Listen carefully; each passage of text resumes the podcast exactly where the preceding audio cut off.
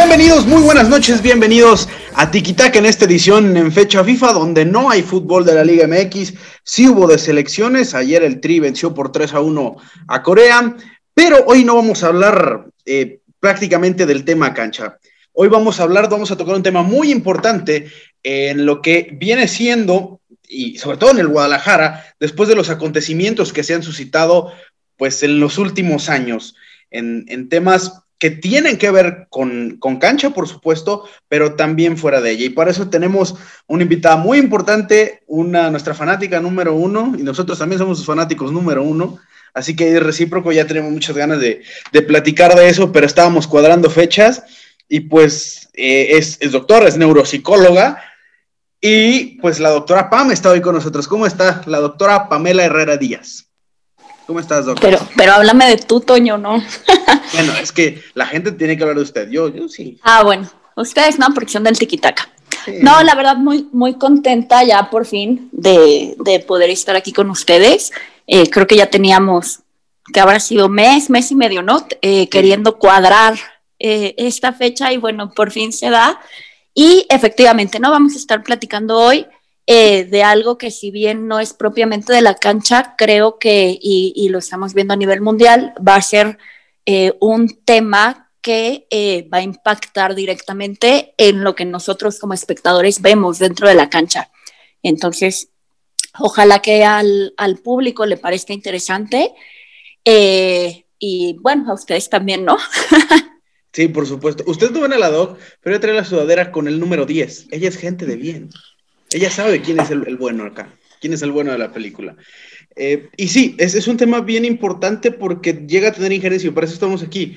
Para nosotros, que buscamos siempre hablar de cancha, ¿cómo vamos a ligar eso? Y, para eso estamos aquí. Saludo también a Dania Mezcua, que está estrenando micrófono. ¿Cómo estás, amigo? Pareces, ¿Cómo estás, mi Toño? programa ya, ya parezco profesional, güey, pero esperemos que no falle esto. También muy contento por tener una, un invitado muy especial el día de hoy. Vamos a tocar temas muy interesantes y que son importantes dentro de un club, que son las cosas que hay detrás de un partido, pero que no se llegan a valorar como tal. Y bueno, vamos a tocar esos temas para que sepamos, porque nosotros también, qué hay más allá en la planeación de un partido y en los jugadores muy bien. También vamos a ir al asilo donde hoy le tocó baño al señor Adal, lo bañó ahí la enfermera. Eh, hasta, mira, se peinó, nunca en la vida se peina. Eh, Adal, ¿cómo estás, amigo? Soy yo, amigo, eh, contento de estar aquí en, una edición de podcast especial, muy, muy especial por, por tener a la doc. otra vez sacamos presupuesto de, donde no había para, para, poder traerla, pero contento porque vamos a platicar temas muy, muy interesantes. Así es. Así es. ¿Qué tal el baño de burbujas? ¿Todo bien? Todo de lujo, amigo.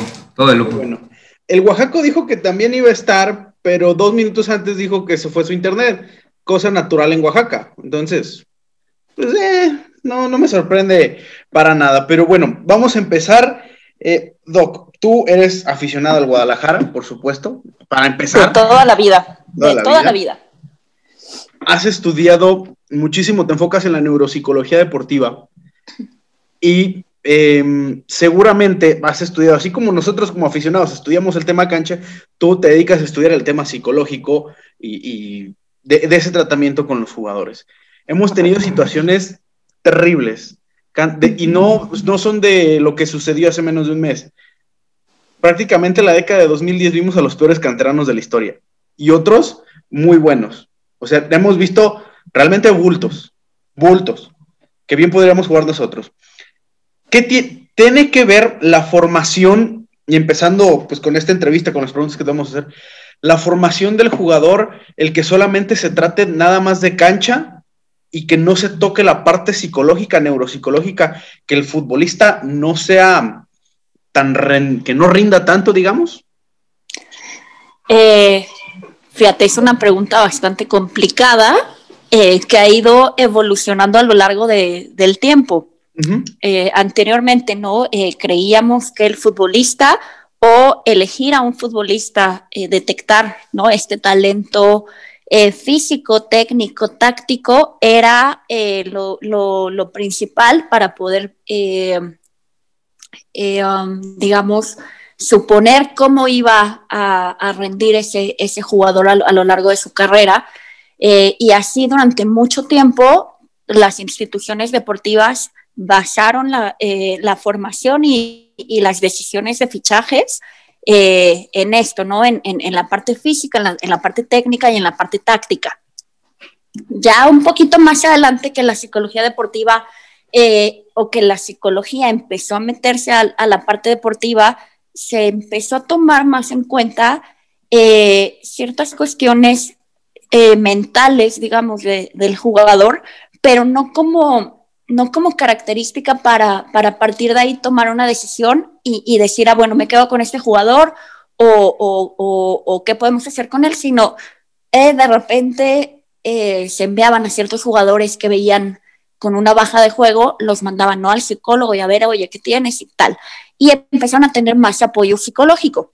Claro. Sin embargo, creo yo que, eh, pues bueno, todavía era, era algo incompleto y ya más recientemente, de hecho, la neuropsicología deportiva, ni siquiera te podría decir eh, cuándo surgió, porque ha sido tan paulatino que eh, estamos ante una, ante una disciplina que apenas está formándose, que todavía no hay bases muy concretas, pero lo que está demostrando es que efectivamente el tener en cuenta esta parte cognitiva, aparte del emocional, ¿no? O sea, aparte de, la motivación y de la, eh, de la autoeficacia, que son términos que la psicología deportiva lleva ya alrededor de 10, 15 años a lo mejor, eh, hablando mucho con los jugadores sobre eso, toda esta parte cognitiva ya más cerebral, realmente de, ya estamos hablando de funciones cerebrales directas, eh, es muy reciente que se están estudiando y curiosamente se, eh, lo que está demostrando la ciencia o estos estudios científicos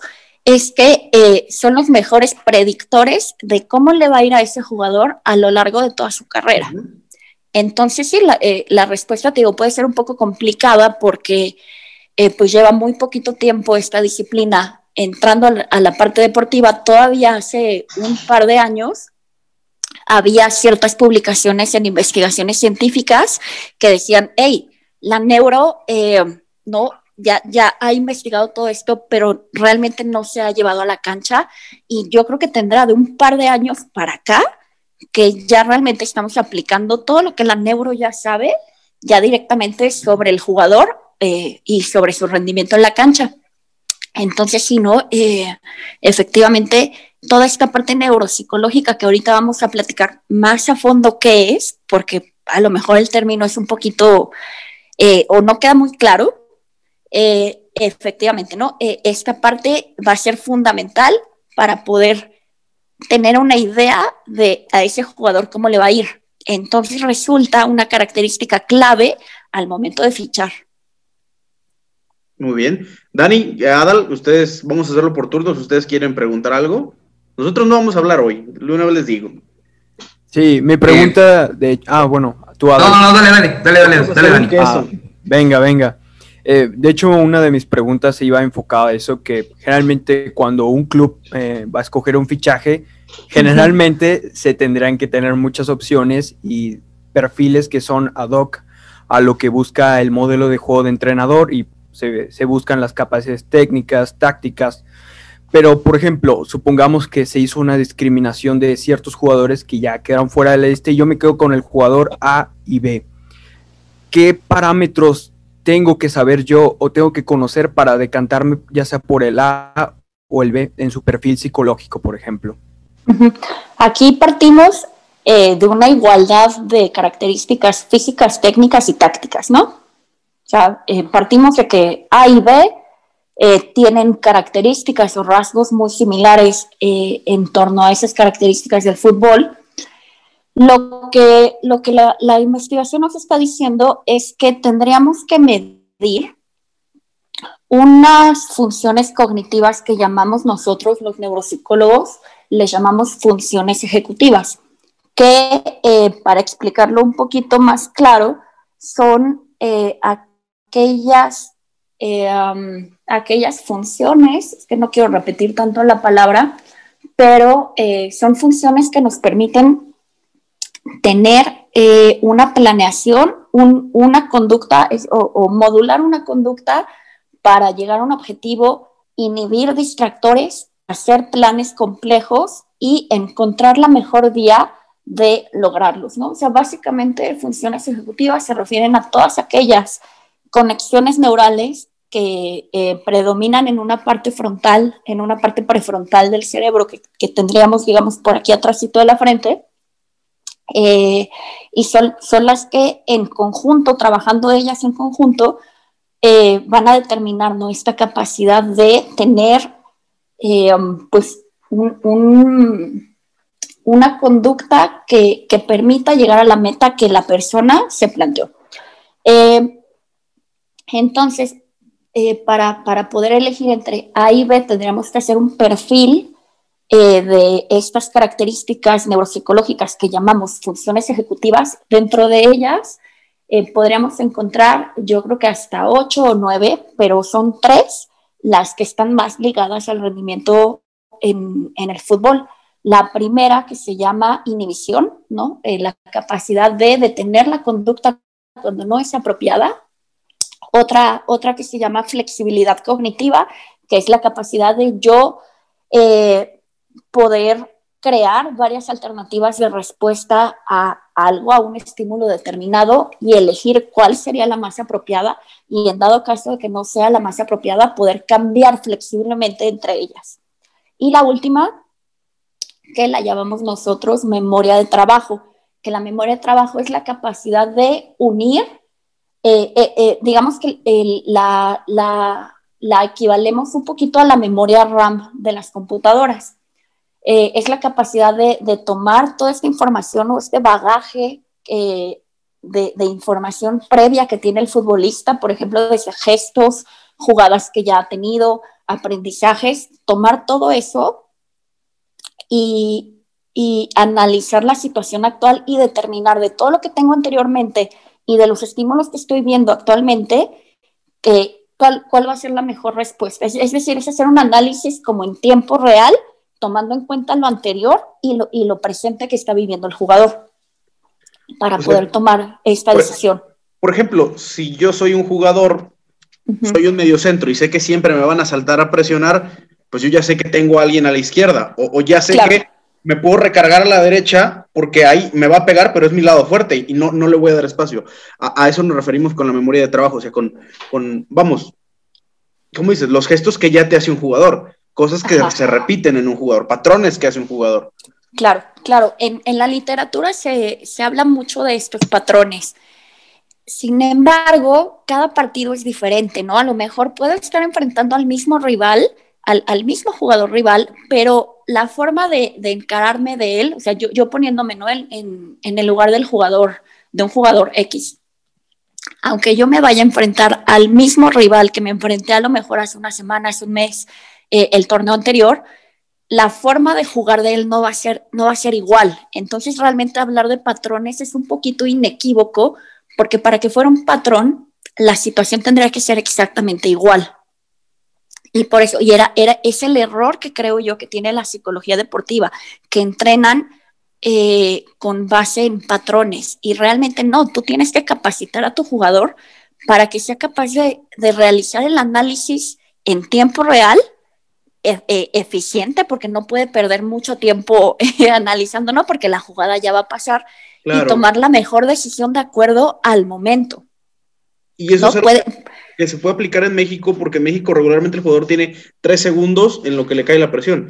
Y en Europa es un segundo y cuando mucho. Entonces, me parece que sería un trabajo muy, muy interesante el que se podría hacer. Y no por nada en Europa, eh, esto del entrenamiento cognitivo lleva ya un año tratando de, de, ir entrando a los clubes.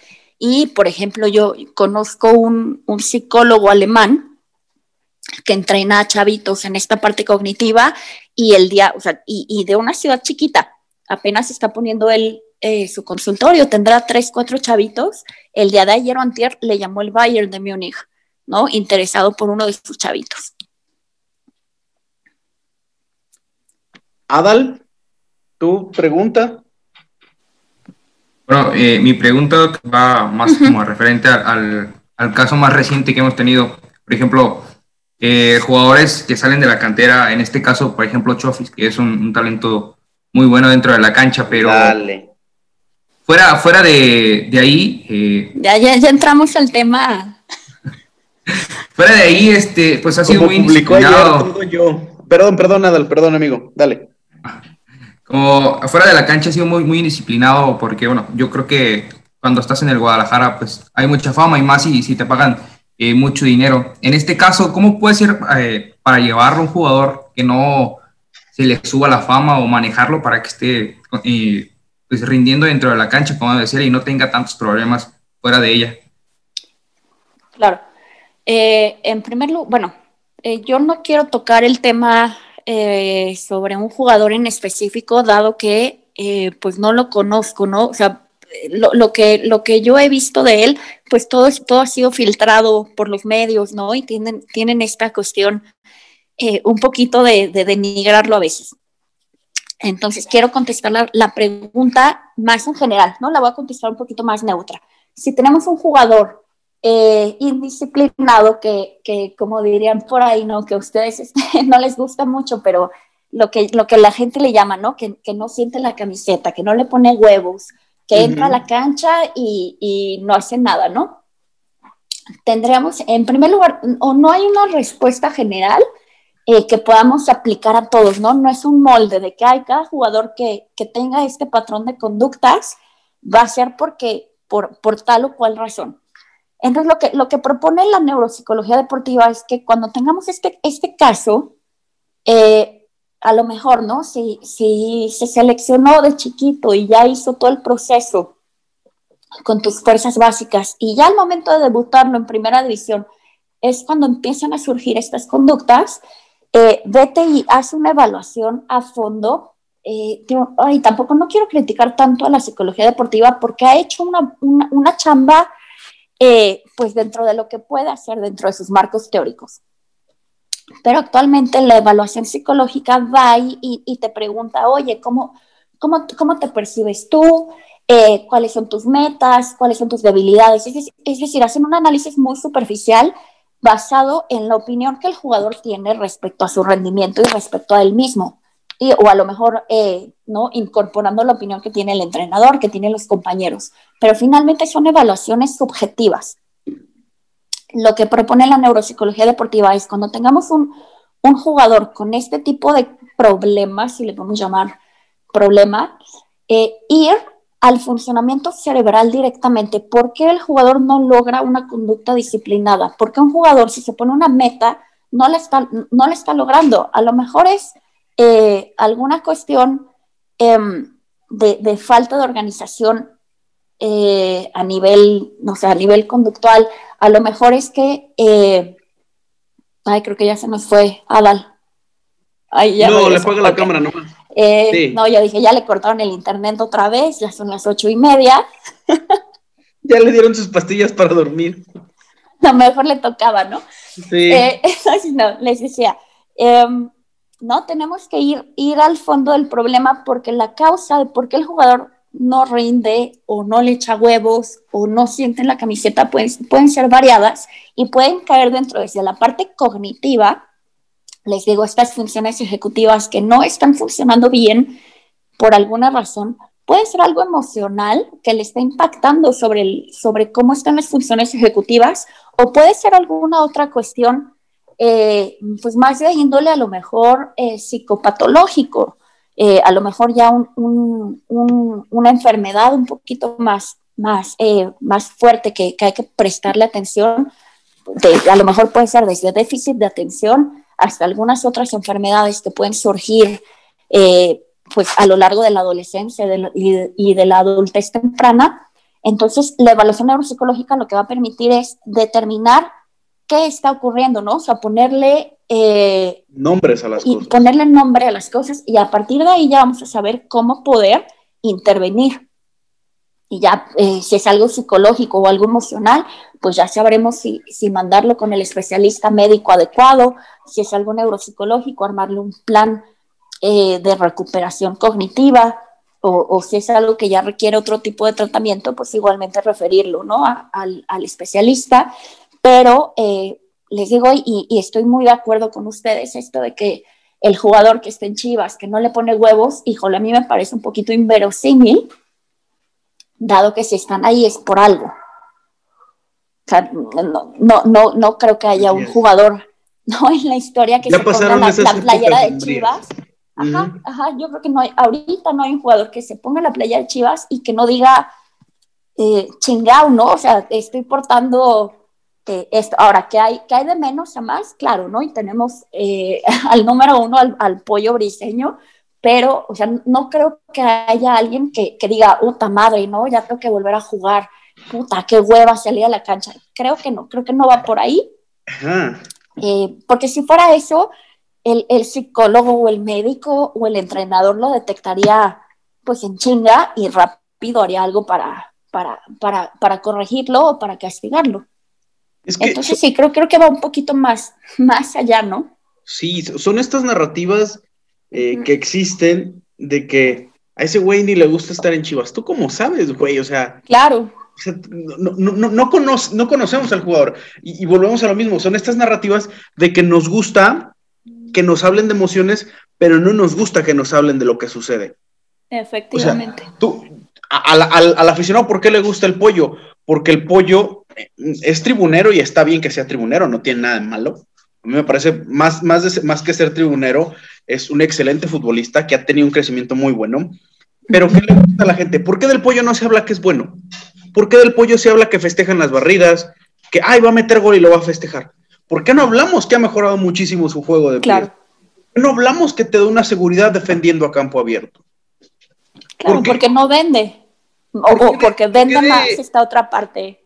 ¿Por qué de, Dieter y de Chofis hablamos que caminan? ¿Por qué hablamos de que no les interesa, que andan de fiesta? ¿Por qué no hablamos de todo lo que aportan en la cancha? ¿Por qué no hablamos que cuando entran te acercan más al gol? No hablamos de eso. Y son estas narrativas que se generan, como dice, o sea, es inverosímil que siendo el 2020, donde el fútbol es, es profesional, ya ha llegado a la élite de la profesionalización, existe gente que diga, es que ya no juegan por amor a la camiseta. Entiendo esa parte, es un trabajo y, tú como tu trabajo lo ves como tal, pero imagínate que estás teniendo un trabajo que tienen al menos en México, no sé, 20 millones de chavos. Entonces, ¿cómo, no te va a gustar? Y, y, como a mí... Como y un trabajo que te costó años, o sea, realmente nosotros fuera, o sea, nosotros no somos futbolistas, pero a lo mejor podemos entender un poco, es un trabajo que te ha costado prácticamente toda tu vida, ¿no? Que te ha costado sacrificio a ti y a tu familia, eh, porque creo que nadie tiene eh, el lugar comprado, ¿no? Y menos en Chivas. Eh, Por dinero nadie llega a ser titular, la verdad. Claro. Y, tantos años, ¿no? creo, que, creo que eso ha, ha costado tanto trabajo que exacto, se me hace inverosímil que lleguemos a primera división y, ay, ya, ya me aburrí, ya, ya no ya qué hueva jugar, eh, ¿no? No lo veo claro.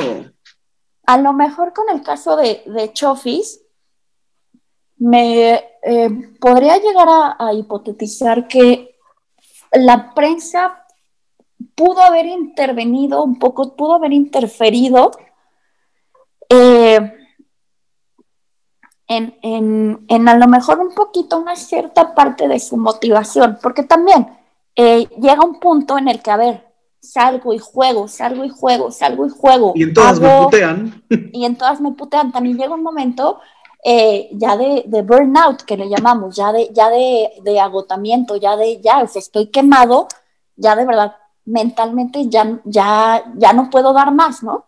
Pero eh, eso no implica que no sienta la camiseta. Claro.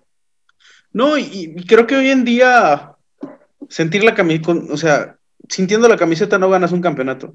Pues no, claro que no, ¿no? Y era, era lo que hablaba, lo, que hablaba es el otro día de, de, Mati, que ojalá no, ojalá no se escuche, vamos a mandarle uh. el link a Mati, pero vamos, vamos a unir eso, qué bueno que tomas esa parte yo personalmente no conocía esta parte de la neuropsicología y el cómo puede decidir un fichaje.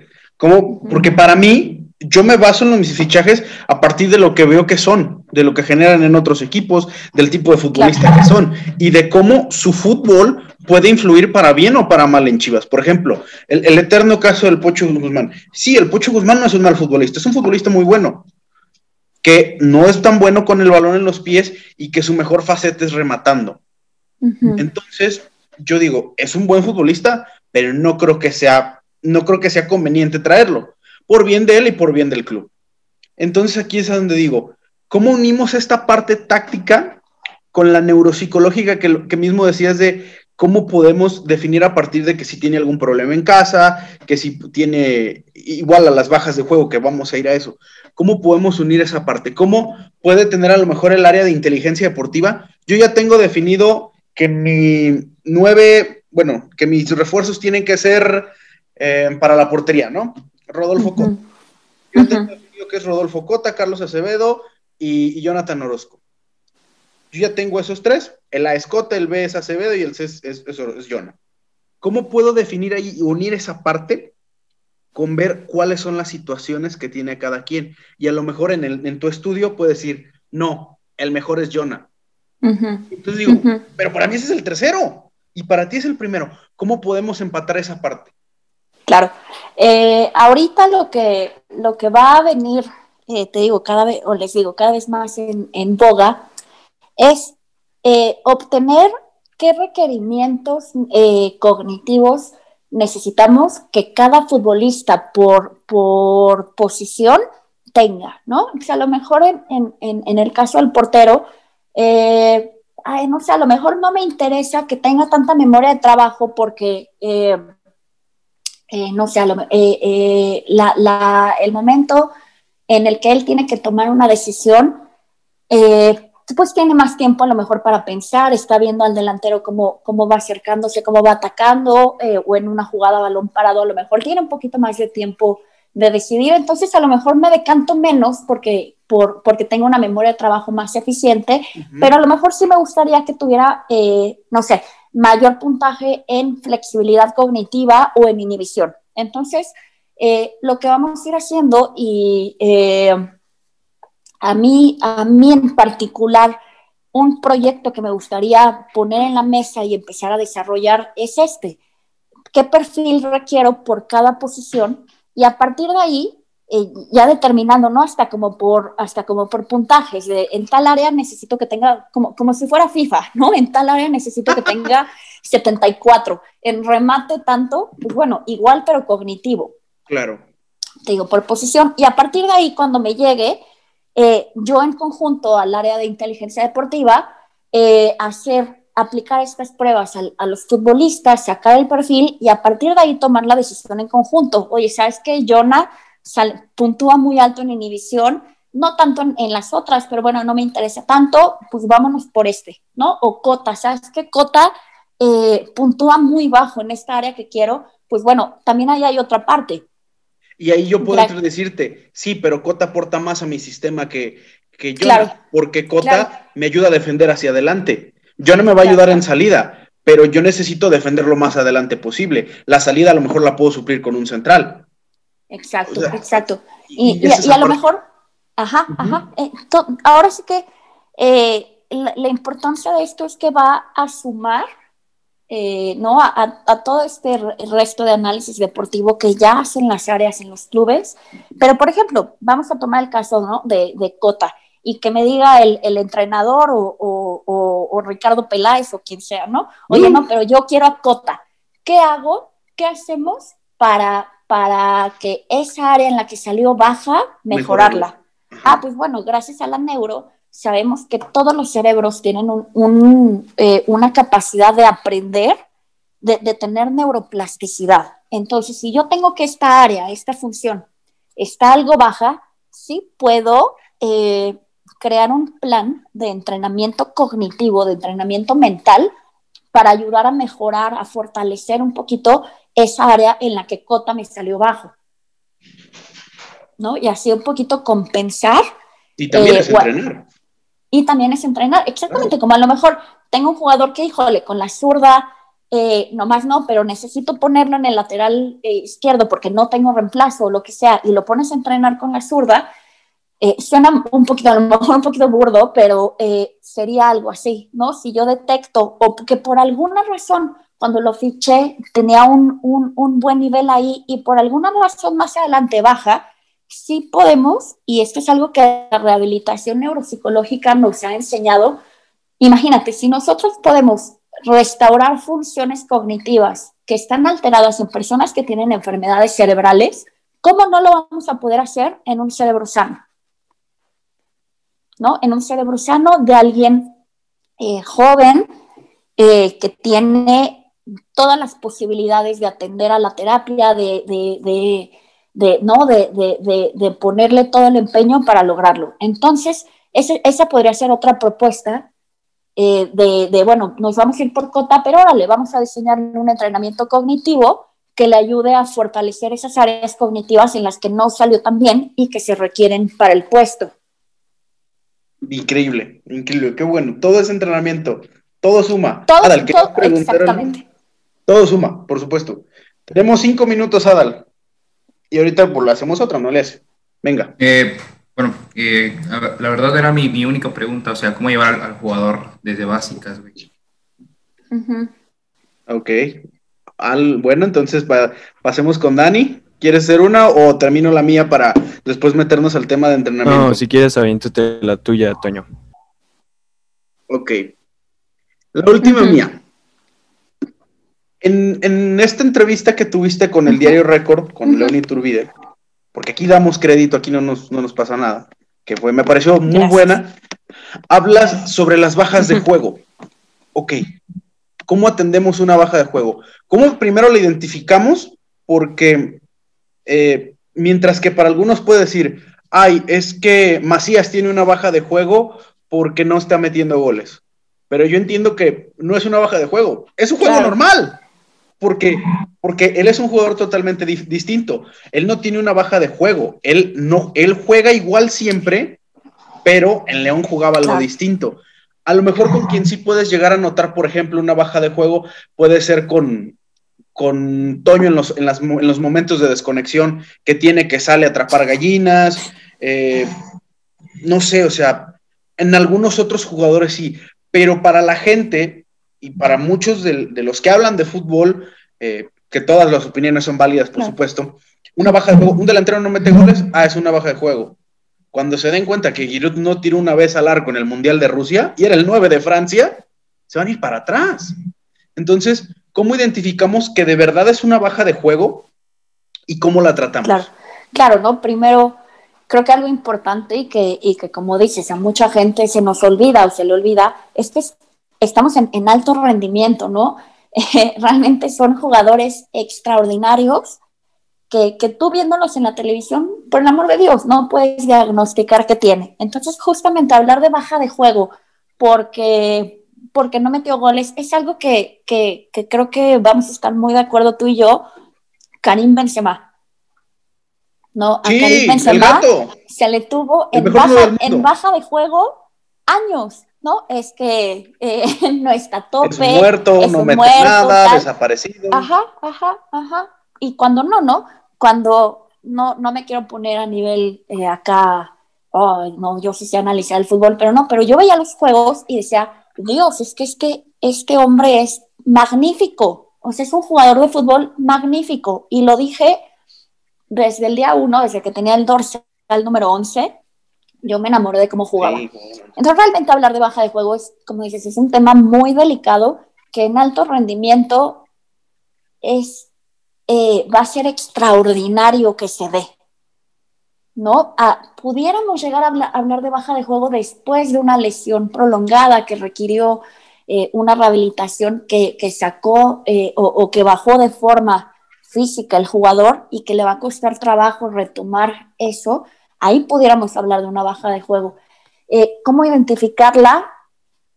Yo creo que eh, el propio futbolista te lo va a decir, ¿no? O sea, no estoy rindiendo como debería, entro al campo y no me siento eh, como normalmente estoy. ¿Qué me está pasando? A lo mejor el jugador no va a poder identificar por qué, pero seguramente el jugador va, a poder decirte, no estoy como debería. Y, y ahí será cuestión del entrenador que identifique qué puede estar pasando para igual, igual eh, derivarlo al servicio correspondiente. Puede ser, incluso ahorita pensando, pueden ser eh, tantas variables que es muy complicado hablar de, algo muy en específico.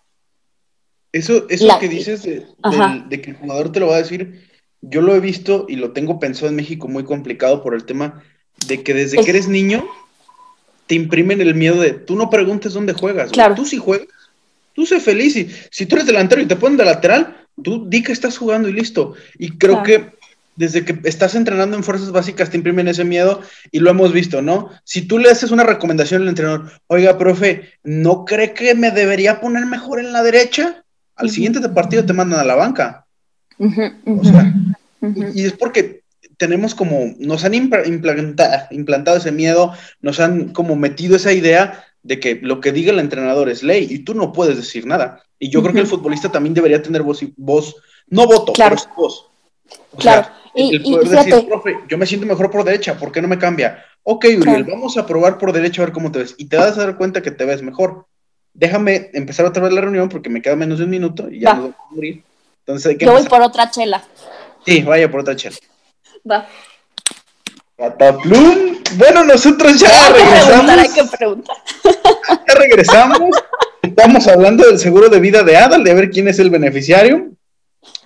Pero la doc ya fue por otra chela, Dani fue por agua. Eh, ya, ya volvimos esta, esta pausa. Hace calor. Y hablábamos, ¿de qué hablábamos? Ah, sí, ya, no se crean. De la baja de juego. Sí, de las bajas de juego y del miedo que se nos ha implantado, digo, a los que alguna vez jugamos en algún equipo de escuelita o que de niños jugamos fútbol organizadamente y no solo en el barrio, pues nos implantan como este miedo, ¿no? De, güey, tú eres delantero y si te meten a jugar de defensa, pues tú da gracias porque estás jugando. Y creo que un jugador, vaya, creo que de primera división, sobre todo en México, con el, con el nivel formativo que se tiene, pues no, no vas a decir, profe, no, no me meta ahí porque no me siento como, al contrario, güey, tú sigues jugando. Y claro. vamos a, ese tema.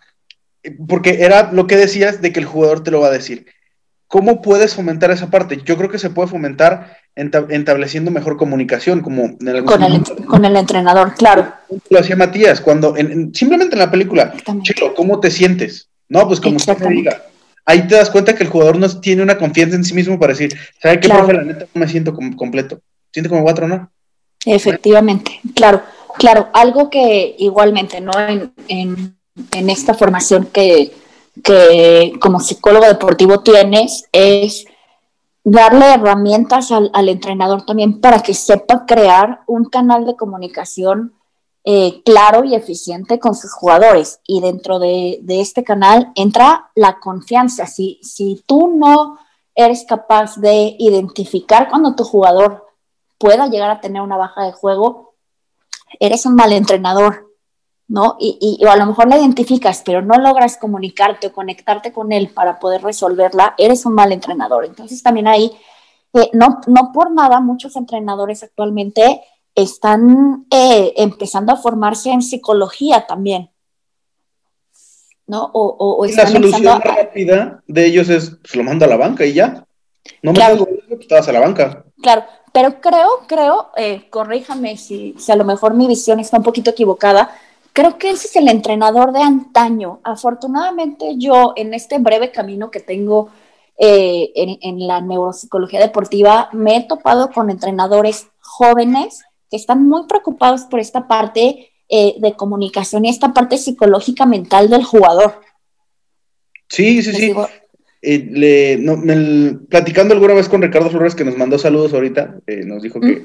les mandaba saludos a todos, me decía de que él, digo, también es importante sobre todo esta parte de comunicación, de que integrar, si no fuiste jugador de fútbol, integrar un jugador en tu cuerpo técnico que te ayude con, este, con esta parte de la comunicación. Un, jugador, un exjugador, o sea, por ejemplo, eh, Sarri integró a, Bueno, rayas con... Sarri trajo a Bufón de vuelta a la lluvia. Que te sirve como un canal de comunicación. Esas partes te pueden ayudar. Y sí, como dices, si el entrenador, el, entrenador de antaño, y es el que más se repite en la liga. ¿Cuántos entrenadores jóvenes hay, en esta liga? Hay, una cantidad. Alex Diego, Alex Diego se lo echaron cuando unos unos lancheros los hizo jugar medianamente bien. Pablo Guede se le la, cayó la Conapred nos va a caer encima, pero mal. No nos oye, no les, ya, ya, la desapareció el viejito, entonces, eh. ya le quitó fondos. Sí, ya la desapareció, perdón, Conapred. Este... Se los dio a Beatriz. Ah, sí. claro. Para su beca, güey, nos va a caer la chairiza, no, ya cállate, güey, no, ya, ya. Este, ya no hablemos de eso. Pero, eh, sí, el, entrenador de antaño es el que más se repite, porque, y volvemos al tópico desgastado, porque conoce el medio. Ya. Y, Dani, querías comentar algo sobre los entrenamientos. Ah, sí, eh, bueno, quiero eh, enfocar la pregunta de los entrenamientos de de la arista desde el entrenamiento y desde el partido, que es enfocado a la atención de que tiene un jugador, y no me refiero tanto a la atención de, ay, va a ser el partido, sino me refiero a la atención de la concentración y sentirte en el momento de partido, porque en un entrenamiento el entrenador trata de replicar lo máximo que se puede una atención real de partido eh, enfocada al entrenamiento. No siempre se puede eh, o realmente es imposible porque tendrás que tener el rival y jugar en el estadio con todas las personas normalmente. Pero ¿cómo tú puedes mantener o cómo puedes alcanzar niveles altos de tensión sin llegar a saturar al equipo? Claro. Eh, ajá, justamente como, como dice Dani, para eh, o, algo que se procura en el entrenamiento es que las condiciones sean lo más parecidas al, al juego. ¿Por qué? Porque lo que aprendamos o lo que el jugador desarrolle y entrene, perdón la redundancia, en el entrenamiento, va a ser más fácil poderlo trasladar al, partido en cuanto más se parezcan ambos escenarios. Evidentemente, y, bien lo dijiste Dani, hay una, hay una limitante que el entrenamiento pues nunca va a poder ser el partido en sí. Aquí el entrenador eh, tienen que apoyarse mucho del, psicólogo deportivo porque es quien va a poder brindar ciertas herramientas, ciertas técnicas para mantener al jugador eh, en, una, eh, le llamamos, en un punto de activación óptimo. si nos imaginamos una curva, el, el, punto de activación óptimo va a estar arriba de la curva y un extremo demasiado bajo de activación y, el otro extremo de demasiada activación va a ser perjudicial para la atención y para el correcto funcionamiento del futbolista dentro del campo. Entonces, por lo general, eh, lo, que se hace son, les digo, técnicas eh, de concentración, de respiración, como un poquito más fisiológicas para activar al cuerpo eh, y, que, y que esta activación del cuerpo logre activar la mente y que la logre enfocar en, en, en, en las, eh, no sé, por ejemplo, en la táctica que ya platicamos con el entrenador, en, ciertos objetivos que yo ya me planteé para el partido y tal. Otra recomendación que se hace es eh, pedirle al entrenador que ya en, los últimos momentos previos al partido, el entrenador ya no diga nada respecto a la táctica, que ya no sature más de información táctica al jugador, y que, y que, y que meta estos discursos de motivación un poquito más emocional, como platicábamos, para lograr esta, esta misma activación fisiológica que le permita al jugador salir en el punto eh, óptimo de, de, activación. Sí, y tratando de trasladar eso a un momento de partido, sobre todo se necesita los niveles de tensión alto en un equipo que suele dominar, que por ejemplo, el ejemplo que podemos encontrar es un Liverpool contra, no sé, contra un... Contra el Soton. Contra el Soton, por ejemplo. Los centrales que eh, participan activamente en la fase de ataque posicional, pero no tocan tanto el balón como obviamente lo hace un mediocampista o un delantero. Esa tensión también se tiene que trabajar en un momento del partido porque el portero o los centrales tienen que mantener la atención porque en cualquier momento se desconcentran porque no están tanto en el partido como el rival está encerrado y, le dan la posición a, mi equipo y mis delanteros son, son los que realmente se encargan, pues mm, esos tres jugadores en especial, el portero y mis centrales y quizás otro por ahí, pueden, pueden perder la atención y supongo que es algo que también viene en la mano del entrenamiento. Claro, eh, eh, digamos que eh, es la, unión de, dos factores, la capacidad de mantener esta concentración, ya hablando más cognitivamente, más fríamente, el yo poderme mantener en el momento y ser capaz de cambiar, le llamamos el foco atencional, ser capaz de, cambiarlo según la situación del partido, pero nunca perderlo, ¿no? Mi foco puede estar, a lo mejor si ahorita yo no estoy activo en la jugada, eh, no soy portero, el, foco lo, podríamos reducir, eh, eh, no sé, a lo mejor si estoy jugando la final de la Champions, ¿no? Y, vamos saliendo, minuto uno, o pita el árbitro, empieza, empieza el partido, yo portero tengo que llevar mi foco atencional a mí mismo, a ver cómo me estoy sintiendo, qué me pasa, estoy nervioso y a partir de ahí poder eh, aplicar a lo mejor ciertas técnicas de relajación. Pero si veo que de repente la jugada viene, tener que cambiar ese foco que había puesto hacia mí mismo, hacia la jugada, pero ¿de qué manera? ¿Externo o un poquito más, más reducido? Eh, les digo, esta es como una parte más cognitiva y también la parte emocional, de cómo, cómo yo, si estoy detectando que mi tensión, o digo, le llamamos activación, si mi activación está bajando, ¿qué técnicas voy a emplear en ese momento para poder prenderme otra vez? Entonces, eh, esto lo tiene que ver el entrenador junto con el psicólogo deportivo, eh, pues como dices, en, el entrenamiento para que el jugador pueda ser capaz de analizar y determinar qué, técnicas va a utilizar previas al partido a lo mejor o dentro del mismo partido, también hay otras técnicas para poder mantener eh, la activación de, manera óptima, no importando la posición que, juegue dentro del campo. Algo que, mencionaba Dani que me, que me, y que también mencionaste tú es, bueno, si no estoy activo en la jugada, y es que el, principio, uno de los principios del ataque posicional es que en todo momento estés activo en la jugada. En todo momento tú puedes ser un receptor del, balón. Entonces, si por ejemplo la jugada está cargada a la izquierda y yo soy el, extremo o el lateral derecho, tengo que estar metido en la jugada para ver en qué momento le puedo ganar la espalda al, defensa rival, en qué momento me puedo acercar el portero, cómo voy a quedar yo bien posicionado, o el que sea, si, si tenemos una pérdida. Aunque yo no esté participando activamente como un receptor en corto o como alguien, o sea, el que interviene con el balón, yo tengo que estar pensando y bien posicionado de, ok, si perdemos el balón, ¿a quién estoy marcando? ¿Qué línea estoy tapando? ¿Dónde puedo llegar a cortar? ¿Dónde puedo recuperar? Y eso es bien importante, lo, que menciono, o sea, cómo mantenemos esa, tensión y, que es un, es, bueno, vamos a que todo es trabajo, no todo es obra de... de, del, del don. Sí, no, todo, es, todo es trabajo, todo se tiene que trabajar. Efectivamente.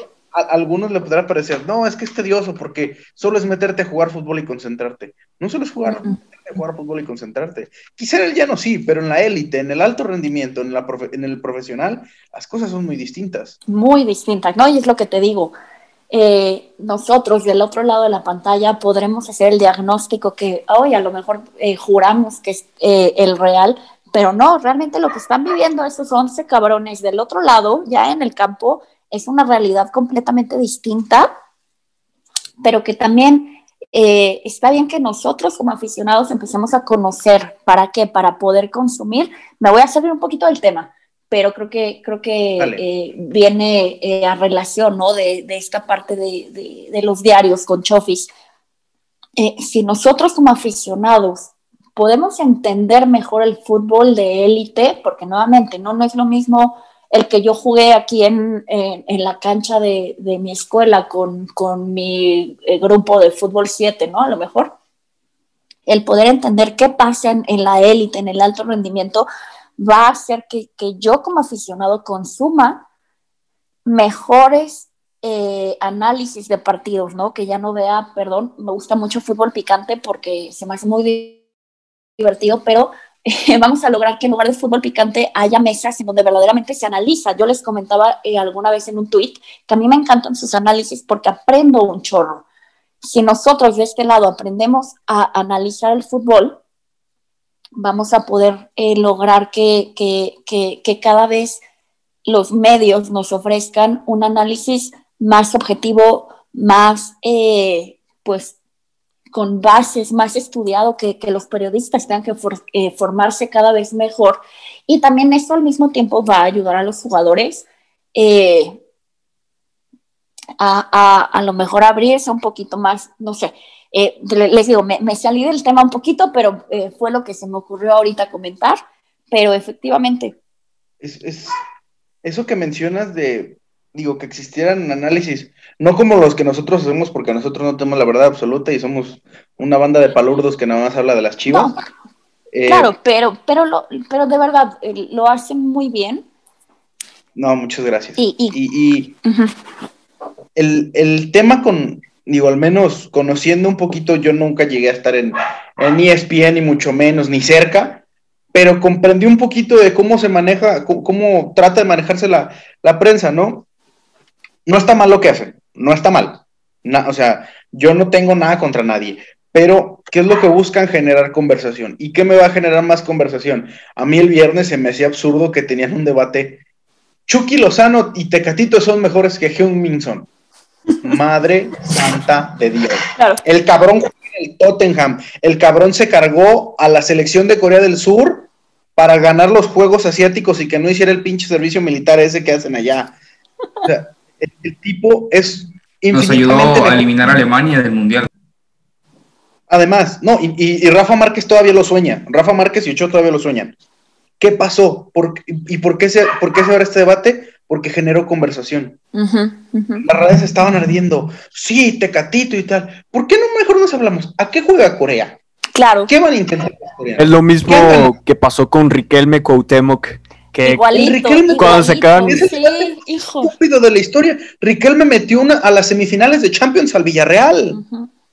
Es, es, el debate más tonto de la historia. O sea, pero ¿qué pasa? Generan conversación, generan clics, generan likes. Y si nosotros somos los que damos de qué hablar, nosotros estamos bien porque al final la gente nos está viendo. Y en el momento en el que tú a un anunciante le presentas esos números, dices, mira, güey, yo te genero de qué hablar y todo el mundo te va a ver.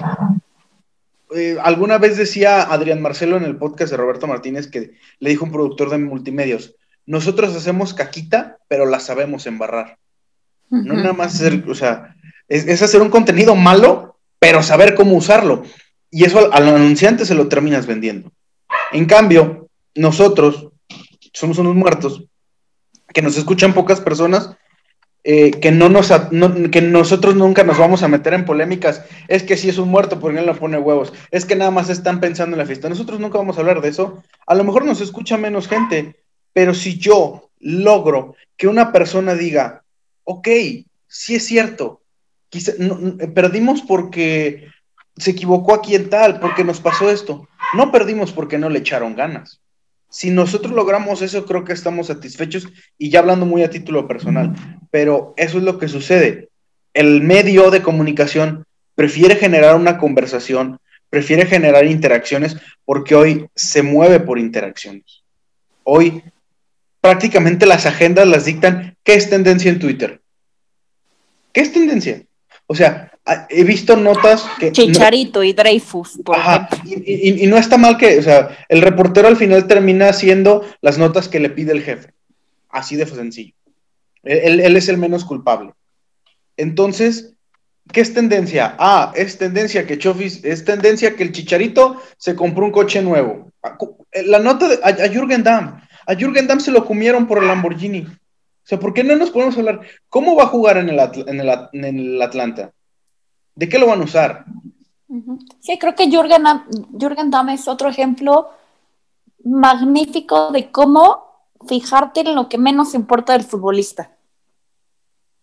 Sí. ¿no? Y, en cómo atizarlo y en cómo literalmente creo que desmoralizarlo. No creo que, no creo que dentro de la cancha, pero sí, de, o sea, fuera de la cancha, ¿qué, ¿qué, necesidad de los medios de andar, eh, no sé, como, como escudriñando a ver qué hace Jürgen Damm en la mañana, qué hace en la tarde, qué se compró, qué dijo? Y, bueno, Jürgen Damm creo que es un jugador bastante inteligente que empezó a jugar con ellos, a responderles y, y, y, tan tan. Pero sí, justamente creo que si nosotros como aficionados consumiéramos algo mejor y creciéramos, ¿no? Como aficionados, capaz que, ahorita me puse a imaginar, capaz que hasta nosotros podríamos exigir que todas estas, eh, situaciones que se dan por hecho en el fútbol, como por ejemplo eh, esta entrada tan dificultosa de los entrenadores jóvenes a, las divisiones mayores, si nosotros exigiéramos, analizáramos, eh, eh, criticáramos constructivamente a, los entrenadores, pudiéramos estar también permitiendo que otros entrenadores participaran, abriendo puertas. Pero si nosotros nos mantenemos consumiendo toda esta porquería que generan las redes sociales y los medios, eh, el, fútbol está condenado a continuar en la misma, eh, en, este, en este mismo camino que ya, que, que, que, que, que creo que también por eso mucha gente ya hasta, hasta dice, ay, qué hueva ver al tri, ay, qué hueva ver no sé qué. Pues es que tú eres parte de, tú eres parte de esa misma mierda, güey porque ves al tri, pero ¿qué es lo que haces? Ay, jugó bien mal, ganamos, jugamos como siempre, ganamos, eh, eh, jugamos como, como, nunca, perdimos como siempre. Perdimos como siempre, ajá. Y luego ves el partido contra Nosotros no contribuimos, ajá, ajá. Ves el partido contra Holanda y jugamos 40 minutos encerrados en nuestro arco. ¿A huevo que íbamos a perder? No, no, contribuimos nada a, un cambio de, de, de paradigma y pues eso evidentemente pues, a, los clubes, si, si, por medio de los medios eh, a los clubes no exigimos algo mejor, van a seguir ahí. Eh, me, ahorita que, comentabas del jugador mexicano, cómo aprende a, no cuestionar, a no decir, algo que me pasó en Chivas el, el año pasado, fui a dar un curso sobre conmoción cerebral eh, y preguntando a los, a los doctores, eh, oigan, pues en casos de conmoción, sabemos que ha habido casos de conmoción en Chivas, ¿qué ocurre? ¿Cómo lo tratan?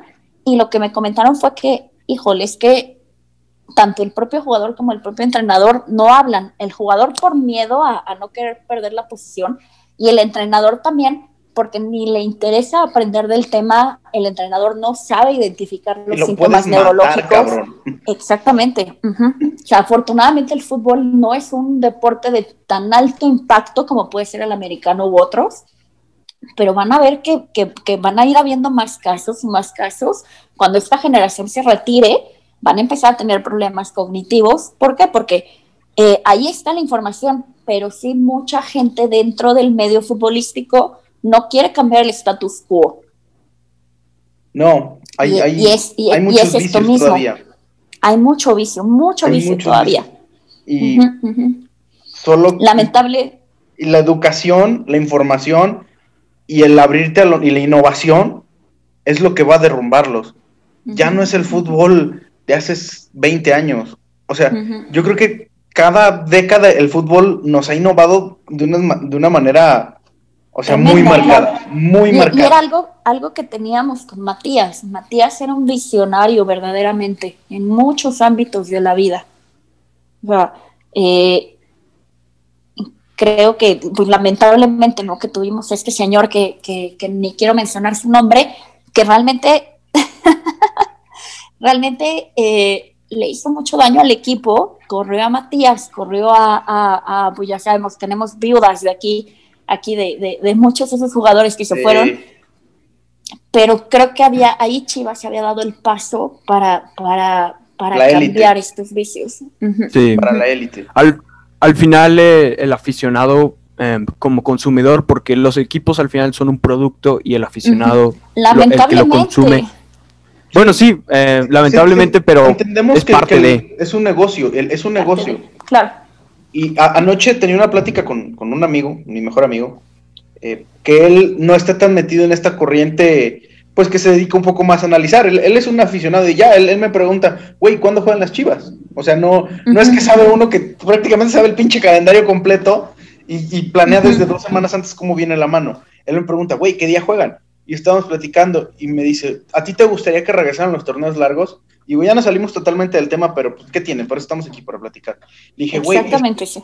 Es que los torneos largos. Tres horas, vale madre, cuatro horas. no, aquí está. Le dije, güey, los torneos largos fomentarían muy cabrón la competitividad. Le dije, ¿qué pasa con los torneos cortos? Le dije, güey, imagínate que todo el trabajo de un año, de seis meses, se te va a la mierda porque un cabrón que te plantea un partido específicamente para joderte, te gana y todo tu trabajo que hiciste en seis meses se fue a la mierda. Y es esa, esa tontería de la maldición del superlíder. O sea, es, es, pero ¿qué pasa? Que tú vendes los partidos, las televisoras, eh, los equipos. Ah, es liguilla, pues el boleto va a costar tanto. 300% de aumento en el boleto. El, el anuncio ya cuesta tanto. Al final es un negocio y tristemente el fútbol lo, entienden así. Digo, no tristemente, o sea, pero ¿qué pasa si tú vuelves un torneo largo? ¿La gente realmente estaría dispuesta a un campeonato de 38 fechas? Lo, ¿Tendría el mismo rating? Donde los juegos, donde te puedes permitir perder un juego, quizá dos, hasta más. O sea, en, el tema del negocio no da, pero competitivamente vas a tener equipos muy buenos, buenísimos, porque el trabajo que hagas en un año, o sea, puedes tener procesos de hasta cinco años, porque le decía, güey, es que para mí los procesos de, un ciclo de vida de, un equipo con un entrenador nuevo tienen que durar cinco años, al, al menos tres. Es cierto, si en el primer año te estás yendo a la mierda, pues no, no, no, tampoco te arriesgues pero es que el primer año pues es construcción, el segundo estás perfeccionando, el tercero tienes que llegar a la élite, al rendimiento óptimo, el cuarto todavía tienes parte de rendimiento, pero empieza el declive y el quinto ya es el declive natural. ¿Cuánto tiempo tardó Liverpool en ganar una liga con Klopp? Cinco años. Y dentro de esos cinco años llegó una, Champions, una final de Champions, ganó otra y ganó la liga. Y es algo que aquí no se entiende. Aquí en tres partidos te están corriendo, en cinco partidos te están corriendo. ¿Por qué? Porque no vas a entrar a la liguilla y vamos a perder un chingo de dinero porque no vamos a vender boletos de liguilla. Porque aunque en, la temporada regular tengas entradas malísimas, que ves las gradas vacías, la gente por mamadora va a las liguillas. Y, lo, y, lo ve, y yo tengo el claro ejemplo aquí en el Acro. En el Akron, últimamente las entradas han sido buenísimas por la gente, por la gente abonada, porque en Guadalajara se ha tomado muy bien la cultura del abono. Es una cultura que no teníamos. En México no tenemos la cultura del abono. En Guadalajara se ha tomado muy bien. ¿Qué pasa? Ok, pues ya tengo mi abono, pues yo voy. Y cuando llega la liguilla, toda la gente se anda matando por comprar un boleto. Aunque no hayan visto un partido en toda la temporada, no hayan ido a ninguno, matándose por un pinche boleto que un abonado se los vende el doble y con eso compra el abono del año que entra. Entonces, eh, es lo que sucede, o sea, la misma gente... vamos a lo mismo, nosotros como aficionados contribuimos muchísimo al vicio que hay en el fútbol y podemos hablar Ajá, no, rápido, podremos hablar de, de, lo que la neuro puede cambiar, de lo que las, la, la, la, ciencia del deporte puede cambiar, pero si nosotros como aficionados no cambiamos antes, claro. híjole, va a ser súper difícil que, que todo lo que que todo lo que el siglo XXI le está aportando al deporte se pueda llegar a aplicar, como dices, aquí en México. y es cierto, mi equipo va mal en México y cuando las Chivas eran peor que el Atletas Campesinos. Íbamos 10 cabrones al estadio. Y el Hamburgo se fue al descenso con el estadio lleno. Eso es algo que, ah, mi equipo va mal, pero esos pendejos nadie les va a pagar por ir a verlos. Mi equipo va bien, a huevo quiero estar siempre. Y, eso sucede. Entonces, el aficionado también, como, como dices, contribuye a que nos vendan estas narrativas y le gustan estas narrativas, porque yo voy a un equipo, yo voy a ver un equipo que gane porque eso es lo que me gusta, que gane mi equipo y que meta goles. Si pierde, yo no voy a ir a verlo. Y, no tenemos esa cultura. Bueno, habrá vacas gordas y, habrá vacas flacas. O sea, entonces yo supongo que los aficionados de la Real Sociedad, del Real Betis, no van nunca al estadio. Los pobres cabrones no pueden ganar nada. Y ahí sí no pueden. O sea, por, por potencial económico no pueden. Algún día pasará como el Depor, como el Blackburn, como el Leicester, como estas historias de las Cenicientas, como el Montpellier del 2010 pero, o sea, entonces, ¿no vas a ir porque tu equipo nunca va a ser campeón? Y, Imagínense, yo viví en Almería en, aquella época en la que Hugo entrenó al, Polideportivo Almería uh. eh, y el estadio eh, no es que estuviera lleno siempre, pero siempre había una muy buena entrada. Y porque la Almería que aspiraba. Y había señores grandes que iban cada, cada, cada dos semanas y, y, y, hacían una muy buena entrada. Eh, sí, en, México... México es, en México es, complicado. no, hay cultura de, fútbol, por más que nos digamos, sí, es que aquí somos bien futboleros, no es cierto.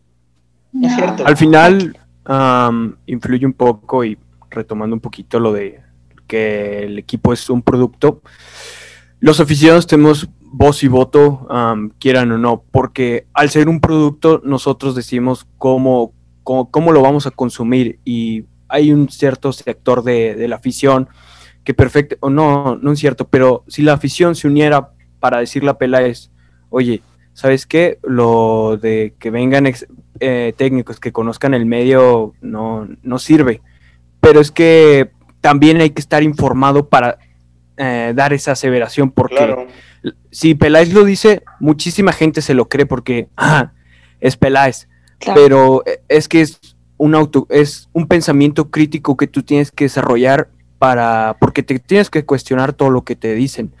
Y más si te importa eh, el club, porque realmente al ser un producto, si lo vemos desde el punto de vista de la, de la mercadotecnia, nosotros nos quedamos ahí porque es un producto al que somos fieles. Le podemos ser fieles a una marca de ropa, a una marca de, coches, pero al final el club va más allá. Y si estamos ahí es porque queremos este, que el club le vaya bien, pero si nosotros no aportamos, si no damos voz ni voto, si no estamos exigiendo lo que realmente corresponde, pues realmente Peláez eh, y compañía y el que esté ahí va a seguir haciendo lo que crea conveniente cuando quizás no sea la, directriz adecuada. Y además, o sea, ¿por, qué, todo el mundo le dijo así a Bucetich? Ah, porque ha ganado cinco ligas. ¿Cómo las ganó? Y, claro. ¿Cómo las ganó? ¿La, forma en que las ganó es replicable a ganarlas acá? Vamos a lo mismo. No, no, no, podemos entrenar patrones. No, no el patrón. ¿Y, qué pasa con los medios que dicen? Es que es un técnico a la altura de Chivas porque ha ganado. claro. Eh, o sea, ¿en qué momento alguien está a la altura? ¿Es necesario tener esas credenciales? Yo pienso que no, o sea, yo voy a analizar y voy a ver qué tengo primero, qué tengo, qué plantilla tengo, porque e, eso, eso es lo primordial. Y ahora con la plantilla que tengo, ¿quién es el técnico ideal? Entonces, este porque ganó, aunque juegue una cosa totalmente distinta de los jugadores que tengo, o este que quizá no ha ganado, pero que entiende perfectamente que con estos jugadores puede llevarme a ganar. En el proceso pueden pasar muchas cosas porque no eres el único, pero te estás, tú te estás acercando lo más posible a ganar.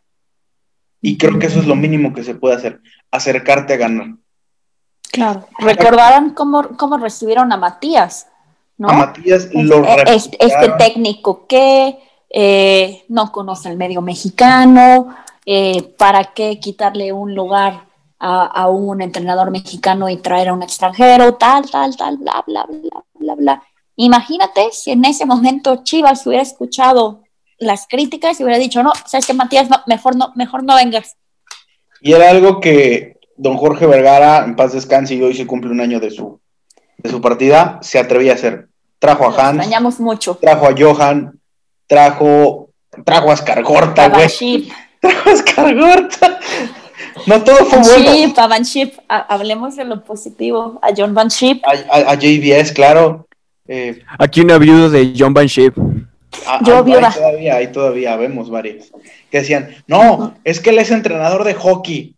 No, man, no, man. Me acuerdo que, que decían eso y y bueno, e, es, terrible, pero parece, aquí le tenemos miedo a romper esos paradigmas. No lo conozco, es pendejo. Lo conozco, ganó, es bueno. Perdió, es pendejo. Entonces, o sea, como dice Dani, no, no hay una información, se habla desde el desconocimiento, porque tampoco el aficionado, seamos sinceros, realmente el estilo de vida en México es muy complicado para que todos se puedan poner a estudiar como, como uno que, la verdad tiene, a lo mejor, no digo que la vida es súper sencilla, pero sí tiene un ratito libre. Hay muchos aficionados que la verdad la, ven, la ven muy difícil y que el fútbol es su distracción y que su equipo es su distracción y no los hace menos aficionados que nosotros, al contrario. No, claro. Son aficionados increíbles y que cuando van hacen un sacrificio increíble por ir al estadio y se emocionan y disfrutan y qué bueno. A veces quisiera yo volver a sentirme así ya no puedo, ya, me, es muy complicado. Pero sí debería haber un sector, al menos, que, como dice Dani, eh, exista y exija a partir del, del, conocimiento. Porque exigir desde el desconocimiento es volver a caer a lo mismo. A ver, señor Peláez, mire, está pasando esto. Hemos notado esto. Digo, no te van a hacer caso al final, pero sí se puede sentir la presión. ¿Y qué es lo que hace? Peláez prefiere caerle bien al 90% tribunero que al 10% que analiza. Porque al final nueve son más que uno. Ahí discrepo. Afortunadamente creo yo, veo a Chivas eh, que no le tiene miedo eh, a, estos cambios que vienen en el fútbol. No puedo hablar de otros equipos en México, pero por lo menos Chivas creo que eh, se está dando cuenta muy seguramente de Peláez y toda la cúpula también, que, el fútbol necesita un cambio, necesita avanzar en todos estos sentidos que hemos platicado hoy. Eh, y, eso a mí me hace sentirme mucho más orgullosa de mi equipo todavía. No, creo que, creo que como dices, ¿no? El, legado de, don Jorge Vergara, eh, que de verdad yo lo extraño un buen, me acuerdo eh, cuando leí la nota fue horrible porque fue una persona innovadora, no por nada tanta gente lo describe como, como alguien visionario. Y creo que a un año de su partida, eh, podemos decir que a Mauri ha hecho un extraordinario trabajo y eh, lo va a continuar haciendo. ¿no? Eh, me imagino es muy difícil llevar las riendas de un equipo. como dices, tienes que cumplir a lo mejor en ciertas cuestiones un poco más obligadas, pero creo que Chivas sí tiene esta visión que Jorge Vergara le quiso imprimir de ver más allá, de, de, salirse del molde del fútbol mexicano y dar un paso adelante. Y es necesario que en el proceso se equivoque, se caiga, se Claro. No digo que ahorita esté equivocado. Claro. No, no van a decir, no van a decir, ah, está equivocado con Peláez. No, no, no. Pero, es necesario que existe este proceso de te caes, te levantas, aprendes. Ya la cagué aquí, ya no la voy a cagar acá. O sea, es, necesario, a don Jorge le pasó y, en los 17 años que estuvo al frente del club, nos dio dos ligas, casi nos da tres o cuatro, casi nos da una Libertadores, dos Libertadores porque la selección nos quitó la de 2005, entonces, pues ahorita que vamos a hacer una última sesión y les voy a contar una anécdota que tuve con, don Jorge, en paz descanse. Va, va. Rápido, ¿cuánto tiempo queda? Nos queda un minuto, ahorita, ahorita. Ah, ese échala, échala. quiero hacer un símil rapidísimo. No es justo en un minuto. No, yo rápido. Ah. Quiero hacer un símil de cómo un equipo que quiere avanzar no se va a equivocar. Es lo mismo del jugador que da pases para atrás. El jugador que da pases para atrás, que ustedes lo han dicho en, varios podcasts, el, que, el, que da, el que da pases para atrás no se, no se, no se equivoca. El que da pases para, el frente es el que la va a cagar. Pero al mismo tiempo es el, el, que construye y el que aporta al equipo, eh, en este caso en ataque. Lo mismo el club el club que quiere dar el paso para, para adelante se va a tropezar. Pero lo importante es levantarte a partir de ahí y seguir hacia Ya regresamos. Eh, Ada le está haciendo un queso. Saludos a que dijo que se sentía mal y por eso no estará. Pero ¿qué tal a las 4 de la mañana streameando el cabrón? Mm. le mandamos un gran saludo a, mi amigo queso. Bueno, ya, ya yéndonos, creo que vamos a tocar dos temas bien rápidos. Eh, recordando a don Jorge a un año de su partida, yo les voy a contar una anécdota. En 2016, sí, 2016, finales, en la apertura 2016, yo estaba trabajando en un medio por internet, apenas, apenas había entrado a la, a la universidad, estaba pues ahí haciendo mis pininos en, en zonas de deportes, que fue mi primer, el primer lugar donde me dieron chance yo no era nadie, bueno, todavía no soy nadie, puesto no, aquí nomás, un palurdo. Eh, ¿Qué autoestima? No, bueno, no, o sea, no es el autoestima, es, es uno no, tú sabes a lo que me refiero. Eh, entonces, yo no teníamos acreditaciones y nosotros queríamos ir. La página iba creciendo bien, las cosas las estábamos haciendo bien y estaba en un grupo de amigos donde una vez pasaron el número de don Jorge y tú le mandabas un WhatsApp a don Jorge y te contestaba él.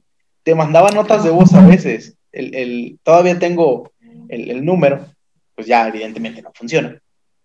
Pero te contestaba, tú le escribías, don Jorge, en épocas de refuerzos, estos güeyes les encantaba escribirle de, don Jorge, traiga este, y te contestaba, vamos a hacer lo posible, tal. Alguna vez llegó a mandar una nota de voz. Y, ahí me di cuenta que si era él.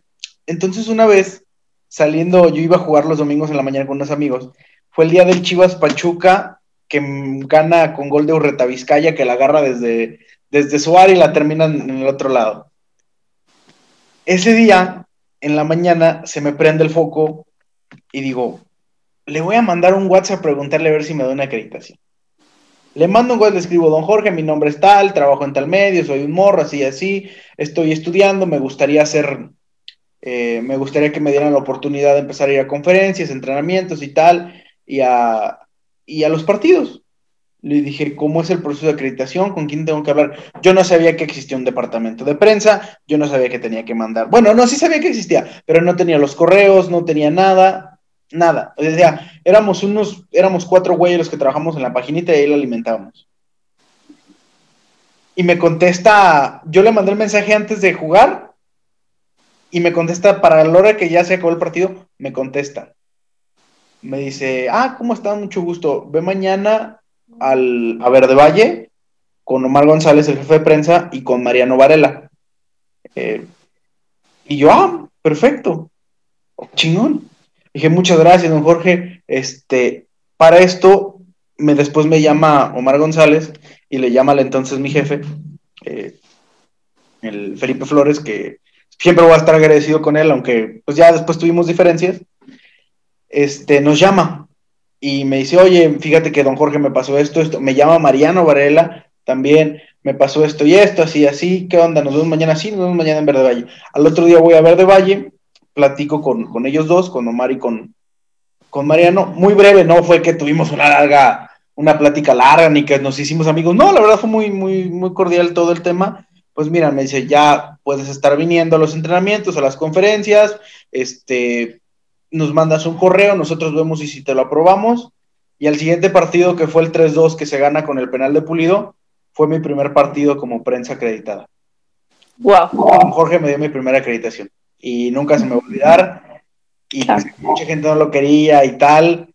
Yo siempre le voy a tener ese, ese agradecimiento porque en ese entonces que, que, yo quería ser reportero, que yo quería ser periodista y que quería hacer todo eso, hoy mi visión es diferente y no porque haya quedado mal o mucho menos, simplemente hoy me gustan otras cosas, pero me cumplí uno de mis sueños.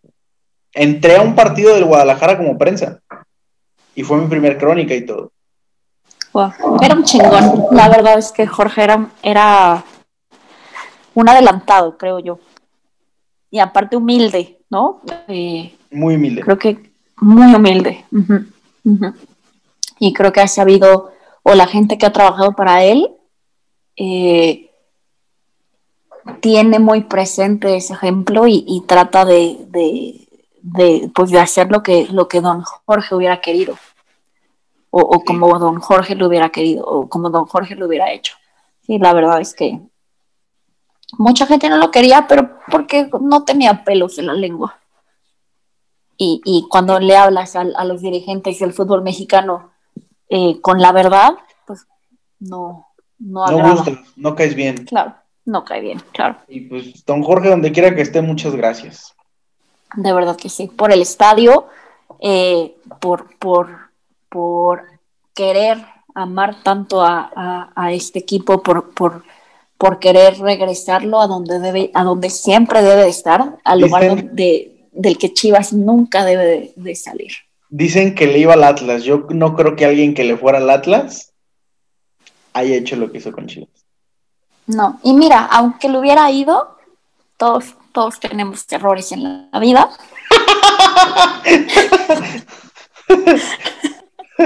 aunque lo hubiera ido, porque luego, luego los equipos, eh, cuando uno es chiquito, pues a lo mejor ve al papá o algún familiar y ay, eh, por copiarle, ¿no? Pero a lo mejor cuando, cuando realmente ya entró a esto y empezó a ver, te puedes enamorar de Chivas. La verdad es que Chivas es un equipo del que te enamoras. Sí, totalmente.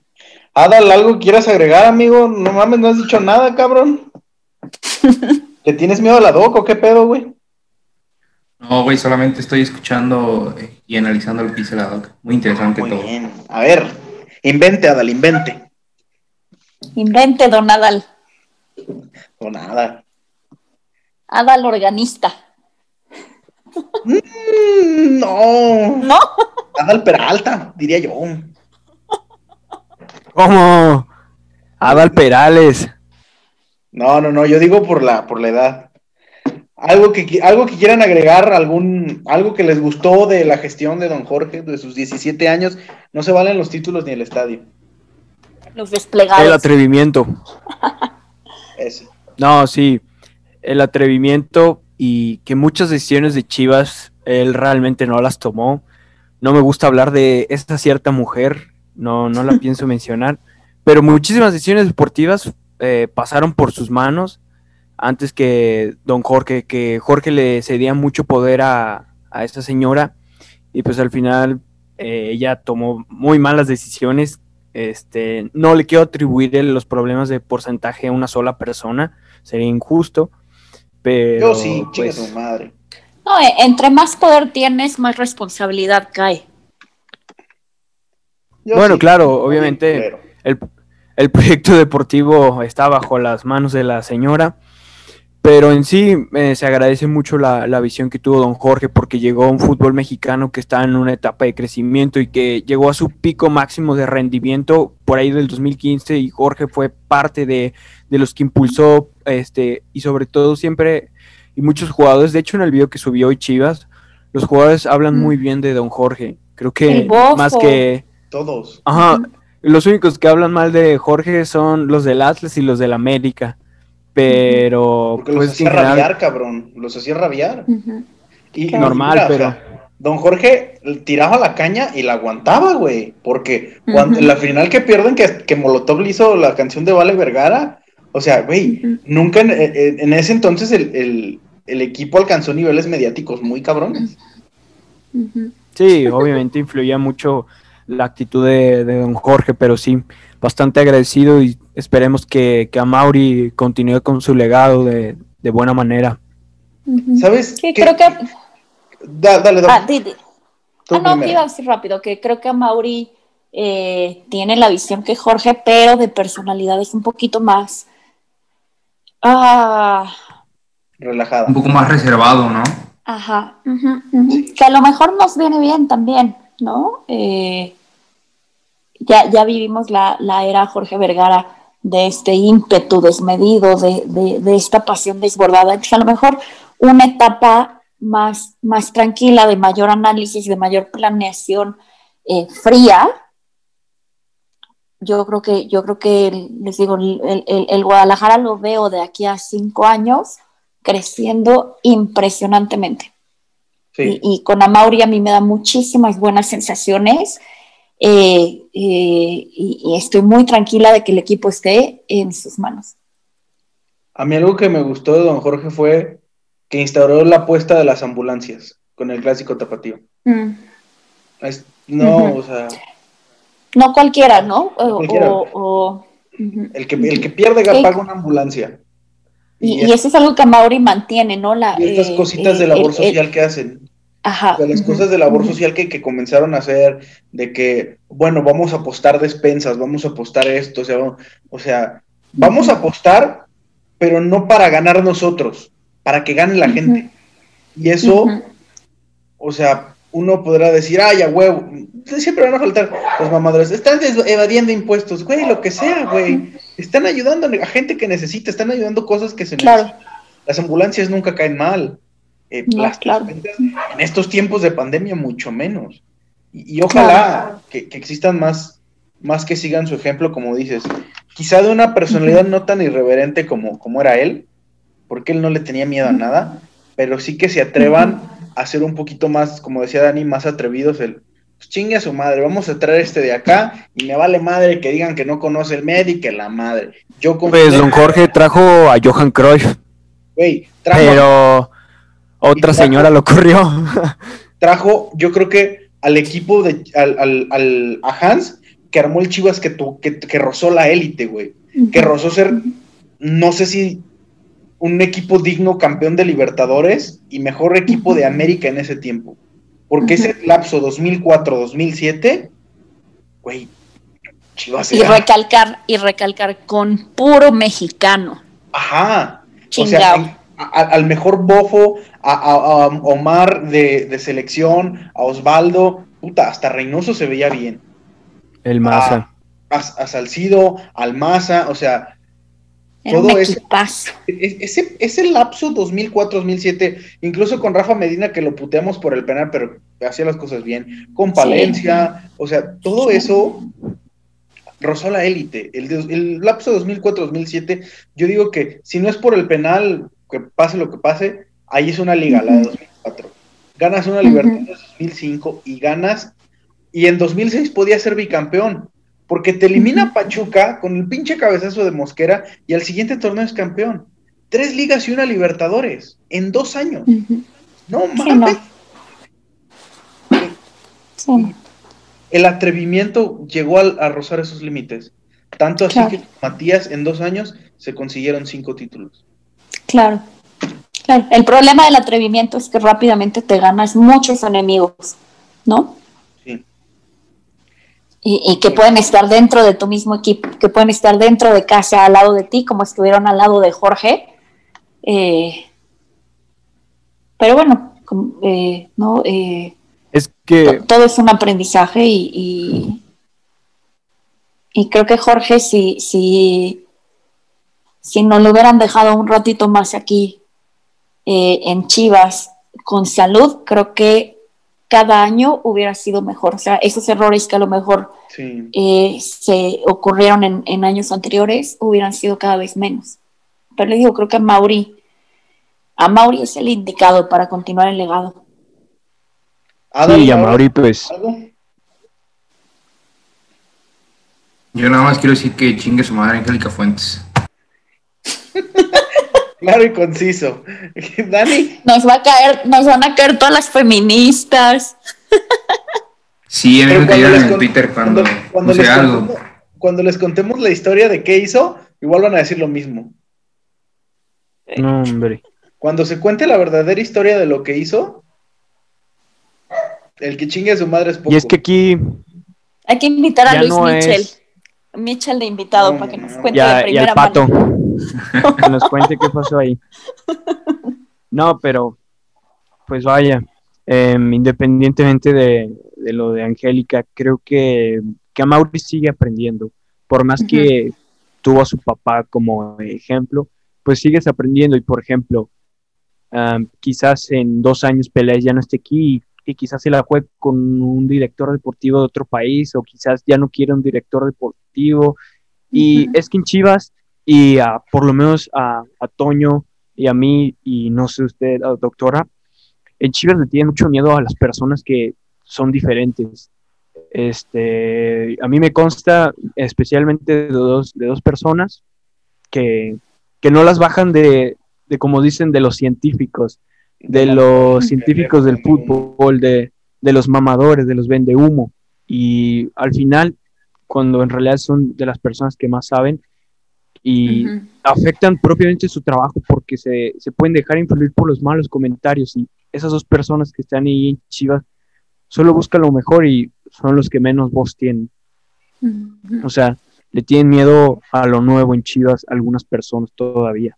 Y por más que aprendieron de Jorge. Sí, algunas, claro, Algunas, ¿no? Creo que, creo que hay, hay otras que, están intentando dar el paso, pero bueno, siempre esas personas obstáculo como que se multiplican cuando, cuando llega alguien innovador y cuando llega alguien que quiere cambiar el status quo.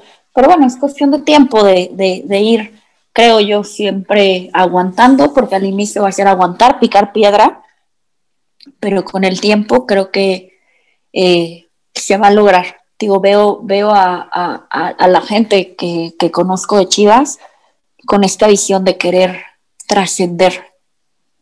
Y algo importante que, se den cuenta que nosotros queremos ayudar al club, nunca vamos a querer jugar. Puede parecer que a lo mejor decimos, es que ustedes nada más critican y ven lo malo, pero Pues es que alguien tiene que verlo. Alguien tiene que decir que está mal. Y digo que está mal, pero aparte digo, ¿cómo podría, podría existir una solución? No digo que mi solución sea la única, porque quizá no lo es, y seguramente no lo es, pero puede existir una solución. Entonces, desde este lado al menos, yo digo de que yo nunca voy a querer que al club le vaya mal.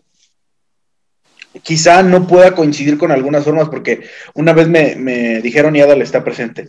¿A ti no te gustaría ser campeón jugando mierda? A mí no, la verdad. A mí no. De que lo voy a festejar si sucede y de que pasa, no me gustaría. Y sé que hoy es prácticamente imposible que suceda. Es imposible. Ves a León, ves a Tigres, ves a Santos. No, no, no pasa. Pero, o sea, quiero que, que, o sea, no sé si esas personas del club o quien sea se den cuenta de que si algunos escuchan y escuchan las críticas que vertimos, se den cuenta de que nosotros nunca vamos a querer joder al club. Nunca en la vida. Al contrario. Siempre vamos al contrario, somos el Club Deportivo Guadalajara. Y siempre vamos a querer que se gane donde vaya y que se gane como se debe de ganar, representando lo que el escudo marca y eso en todo el mundo. Que sea como que, este equipo juegue como lo que es, como el más grande de México y uno de los quizá cinco más grandes de Latinoamérica. Porque ahí en la pelea puede entrar Flamengo, puede entrar Boca, puede entrar River, puede entrar, no sé, el, el Flu, por ahí. Pero de que somos de los más grandes de Latinoamérica, lo somos, sin ninguna duda. Entonces, que quede bien claro que nosotros nunca vamos a querer que le vaya mal al club, siempre vamos a querer que le vaya bien y que nuestras críticas, por más mamadoras que le puedan sonar a algunas personas, por más vende humo, están basadas en, estudios. No están basadas en nada más decirse, me, me salió de, la panza decir eso. Pero bueno. Ándale, ahora sí, algo que quieras terminar, ya que nos vamos, ¿quieres mandar saludos? ¿Quieres decir algo? Eh, pues ya nada más. mandaron a dormir agradecer a, a Doc que estuvo ahí con nosotros y que nos explicó muchas cosas que de verdad sirven y, aprendí bastante con ella hoy. Y mandarle un saludo a, Héctor, a mi compita de Héctor, y pues nada, gracias a la Doc por, estar con nosotros. Oigan, pronósticos para el partido. Ay, nos van a putear. El, profe Cruyff dijo que. Pinche de Dani, Dani siempre es como 8-0, perdemos. El profe Cruyff dijo que. Ay, cabrón, un cholo pasando con música aquí afuera de mi casa. Este, el profe Cruyff dijo que, que su equipo va a salir a buscar y a matar a morir. No nos hagamos güey. El profe Cruyff va a poner línea de nueve y a ver si nos agarran un contragolpe. Lo ve muy complicado, pero por intenciones y por tiempo de trabajo, 15 días, aunque con muy pocos jugadores. Ya regresa Buse. Y ya regresa Buse y con muy pocos jugadores trabajando entre seleccionados de, Uriel y Tiva y los que están con la 23. El microciclo. Muy complicado, pero se le puede ganar por talento. Pero yo creo que. Va a ser un partido muy difícil, sí. Va a ser una prueba. Tal vez va a ser la prueba de fuego. No, y mira, y si cae eliminado el equipo, no pasa nada. Digo, no pasa nada, no se acaba el mundo y, listo. Que sirva más como aprendizaje que como condena. Ok, ya vimos en qué le estamos cagando, no la volvemos a cagar ahí. Y, así. ¿Tú, Adal, qué presupuestas? ¿8-0 a favor? Eh, no, yo creo que va a ser un partido como el, de la temporada regular, difícil, y cómo nos costó ese juego de 2 a 1. Pero considero que vamos a terminar ganando con lo justo. Yo también, yo veo un 2-1. Ganando ahí, raspando. Ganando. Yo mm, veo un 8-0 en contra, la neta. ah, no te creas. Este, probablemente un, 1-0 a favor de Chivas. Gol de Vega. Cerrado. sí, ahí raspando, pero, pero pasamos. ¿Y la línea atrás? ¿La línea atrás con quién creen que vaya? repite Van Bauer con Pollo y Mier. No, yo creo que va con línea 4. La de 5. Yo creo que va a cambiar línea de 4 también. A 4-3-3. Casi Yo también creo que en línea de 4, sí. Yo también creo. Va a ir cuatro sea, sea Mier Pollo. No, va a ser Mier, Tiva, Chapo. Yo eh, también creo. Molina, Beltrán y, y, Brizuela. Angulo, ¿no? Por ahí. Ah, sí, sí. Ah, Angulo. Ah, Brizuela. Sí.